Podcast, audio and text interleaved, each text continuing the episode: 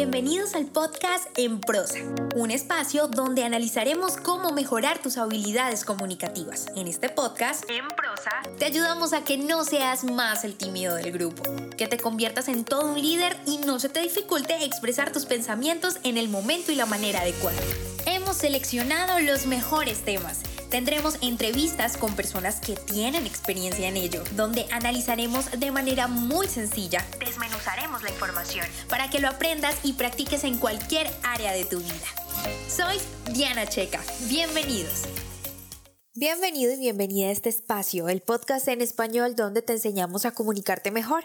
Aquí respondo tus dudas sobre comunicación, esas que me dejas en arroba checadiana y arroba en prosa podcast en Instagram. Y el episodio anterior te hablé del acto de mayor dificultad a la hora de dar un discurso, y es captar la atención de tu audiencia. Voy a hacerte un pequeño resumen indispensable para entender este episodio.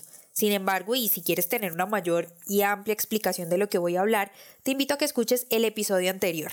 Pero continuando con el resumen de cómo captar la atención de tu público que voy a hacerte o de tu audiencia, te sugería tres consejos que a mí personalmente me han ayudado mucho a lo largo de mi carrera como conferencista y comunicadora. El primero es estudiar a tu audiencia. ¿A quién te vas a dirigir? Y es importante que analices lo que más puedas de ella. Eso te va a ayudar a encaminar el discurso de tal manera de que todos los que te escuchen se sientan identificados de una manera u otra. El segundo punto es sorprender. Esta palabra hace referencia a romper el patrón. Normalmente estamos acostumbrados a escuchar en las charlas o conferencia de cierta manera al orador y por eso te propuse varias maneras de iniciar al hablar en público. Además porque los primeros minutos son los más importantes.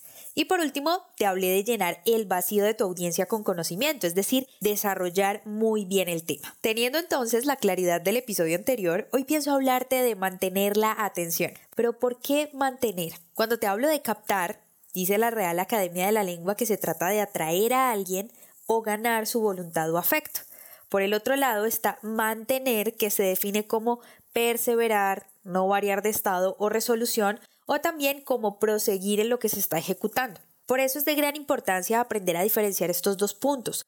Si bien en el episodio anterior hablé de atraer y conseguir que tu público esté atento a lo que vas a decir, es momento de seguir teniendo enganchado a tu público. Así que aquí van mis consejos para mantener la atención de la audiencia. Número 1. Contar.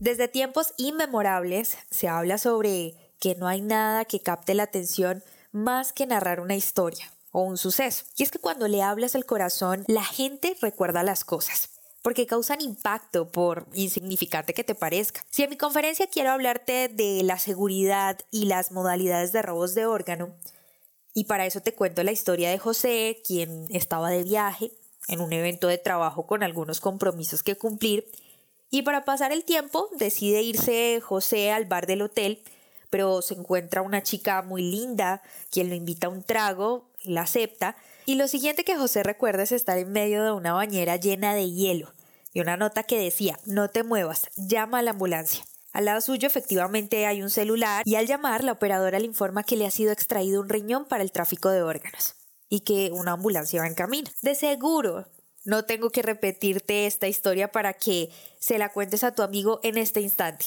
Puede que haya dicho muchísimas cosas durante mi conferencia, pero lo que es una realidad es que las historias atrapan, pegan. ¿Y de qué manera? ¿Cuál es la magia?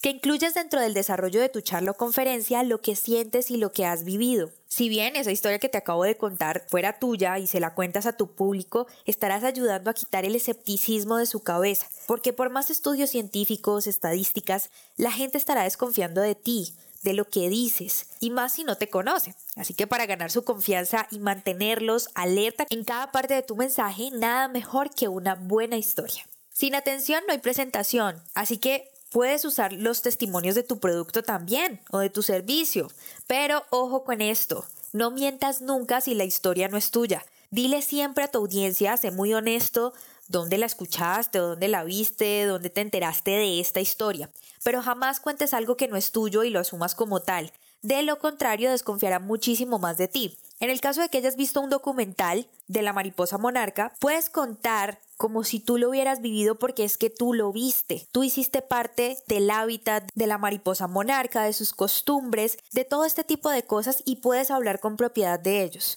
Pero no te puedes permitir decir que tú hiciste una expedición para ver a la mariposa monarca y que te diste cuenta de esto y esto y esto porque eso se va a sentir. Cuando hablamos de emociones, lograr conectar con el corazón de las personas, es importante que seas demasiado honesto.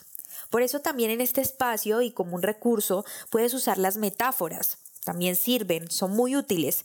Por ejemplo, si vas a hablar del trabajo en equipo, Puedes, por ejemplo, retratar la situación como si cada uno de las personas que conforman este equipo fueran un jugador de un partido de fútbol o los pits de la Fórmula 1. Así recrearás tus palabras y vas a ayudar a mantener a tu audiencia conectada contigo. Número 2. Modular. ¿Cuántas veces no te has salido de una conferencia porque el orador, speaker o quien está enfrente tuyo tiene una voz de esas que te arrullan o bastante monótona? En mi caso, debo levantar la mano muchísimas veces porque yo soy de las primeras que si está en un lugar y el orador no me atrapa con su voz, lo que hago es salirme y echarme un poco de agua en la cara y despertarme porque si no me voy a quedar dormida. O también me distraigo en el celular para evitar efectivamente cabecear en medio de la sala. Esto te lo digo porque la voz es un factor indispensable a la hora de expresarte y es tan importante que puede revelar aspectos de tu personalidad. Para este punto es necesario aprender a proyectar tu voz para que sea clara, potente. Y cuando digo potente, no me refiero específicamente a gritar. Desde ya te digo, y esto ya lo he dicho en otros episodios, y es que no grites, no lo hagas porque vas a lastimar tus cuerdas vocales. Además, una frase que decía Leonardo da Vinci es muy importante que te la aprendas. Él decía, quien de verdad sabe de qué habla no encuentra razones para levantar su voz. Así que hay cuatro aspectos básicos que debes tener en cuenta a la hora de hablar. Sin embargo, hay un episodio que te puedo recomendar también acerca de la persuasión de la voz. Ahí vas a encontrar estos puntos mucho más detallados y con ejercicios que puedes practicar para que puedas hacerlo de manera profesional. El primer aspecto es la intensidad o el volumen de tu voz. El segundo es tener en cuenta el tono, también la entonación o la inflexión de tu voz. Eso sube y baja entre agudos y graves que tiene tu voz para lograr que no esté siempre en ese mismo tono aburridor o monótono como yo le digo. El tercer punto o aspecto es el timbre de tu voz, y ahí tendrá que ver mucho la manera en la que abres la boca para expresarte. La dicción es súper importante y también la duración o ritmo, la velocidad con la que vas diciendo las cosas, va seduciendo a tu audiencia y esto evidentemente la va llevando en un trance, en un viaje que solo tú diseñas por medio de tu voz. Y cada vez que cambias estos aspectos, como por ejemplo si bajas el volumen de tu voz y dices algo como en susurro, ayuda a que la gente se esfuerce en escuchar y estar enganchados con lo que dices. O si elevas el tono de tu voz a un ritmo más acelerado, impactará en la atención de tu público y recuerda que sin atención no hay presentación. Número 3. Cerrar. Decía Lord Mancroft, un discurso es como una relación con un amante. Cualquier imbécil puede comenzarla, pero hace falta un talento considerable para ponerle fin. Y este momento, donde ya tienes la confianza de tu público por la manera de desarrollar el tema, captar su atención y empatizar con ellos, que es lo que hemos venido haciendo durante estos dos episodios, lo que debes hacer es cerrar bien, con broche de oro. Una audiencia satisfecha es una audiencia que va a hacer o va a pensar lo que dijiste. Por tanto, es importantísima esta parte. Además, porque se van a convertir en tus embajadores de marca.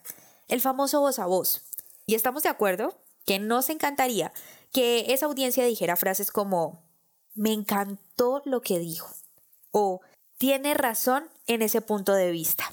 Se me hizo bastante corta su presentación, o aprendí algo nuevo hoy, entre muchas otras. Ahora lo que sigue es quedar en sus mentes con lo último que vas a decir. Para eso debes captar nuevamente su atención, así que debes aprender a inducir el cierre o hacer notar que vas a acabar tu presentación con frases como Infortunadamente el tiempo está por terminar, pero antes, otra podría ser, antes de retirarme quiero decirles, y en este espacio donde vas a tener los ojos del público nuevamente sobre ti, ese es el momento donde vas a decir ese mensaje central de tu presentación.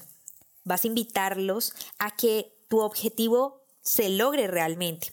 Y si ese objetivo es que la gente compre más vegetales a los pequeños agricultores, tu cierre podría ser algo así como antes de terminar, quiero decirles que por favor no se olviden que cada vez que compran y consumen vegetales en los mercados tradicionales, ayudan a los pequeños agricultores de este país, como doña Panchita, quien estará muy satisfecha de saber que sus productos están llegando a tu mesa.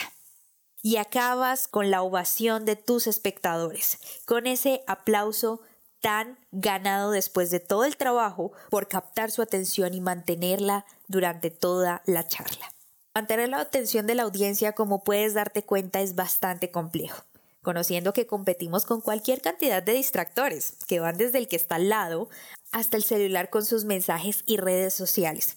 Por eso estoy segura que aprendiendo a usar estas técnicas correctamente, vas a ser un orador que destaque, un orador en prosa por eso y para finalizar, quiero recordarte que sin atención no hay presentación. Nos escuchamos en un próximo episodio. Si te gustó este podcast, compártelo. No olvides suscribirte para recibir más información www.enprosa.com y síguenos en Facebook, Instagram, Twitter y YouTube, arroba en prosa podcast, arroba en prosa podcast, para que te enteres de nuestras novedades y nuevos programas.